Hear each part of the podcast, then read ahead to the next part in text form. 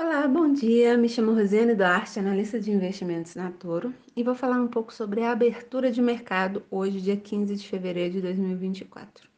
Após o feriado aí, tivemos a divulgação hoje do Boletim Focus, onde traz ali um relatório é, onde para o ano de 2024 tivemos apenas a alteração da variação do IPCA, que em relação a uma semana passou de 3,81 para 3,82, mantendo estáveis uh, o PIB para a projeção para 1,6, o câmbio para 4,92 e a taxa Selic para 9%, mantendo ali para os anos de 2025, 26 e 27 estáveis a projeção, com exceção também para a variação do IPCA no ano de 2025 de 3,5 para 3 0,51.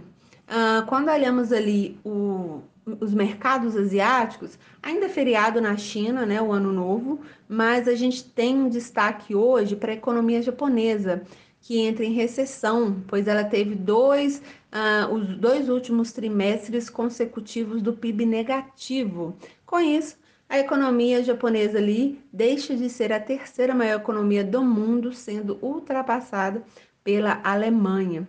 E já falando ah, na Europa, as bolsas fecharam no campo positivo e nesse momento também trabalham no campo positivo, com exceção ali ah, da Inglaterra, ligeira estabilidade no 0 a 0, pois a Inglaterra também, assim como o Japão, ah, veio negativo pelo segundo trimestre consecutivo, o, o PIB, né, entrando ali também em recessão.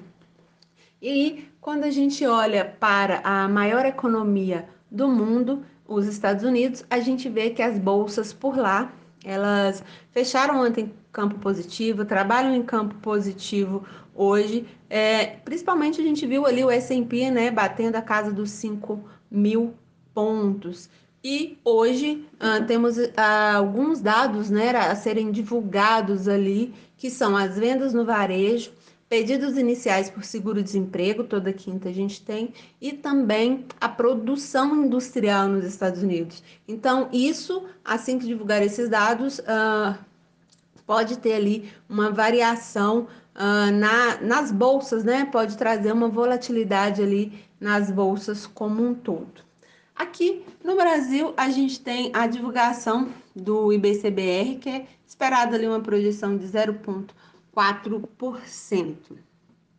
Quando a gente vê para as nossas, o principal índice, né, sendo negociado hoje aqui no Brasil, a gente tem a nossa bolsa com uma ligeira alta de 0,25%, cotada a 129.530 pontos, e a moeda americana com uma queda de 0,17%, cotada a 4.967 pontos.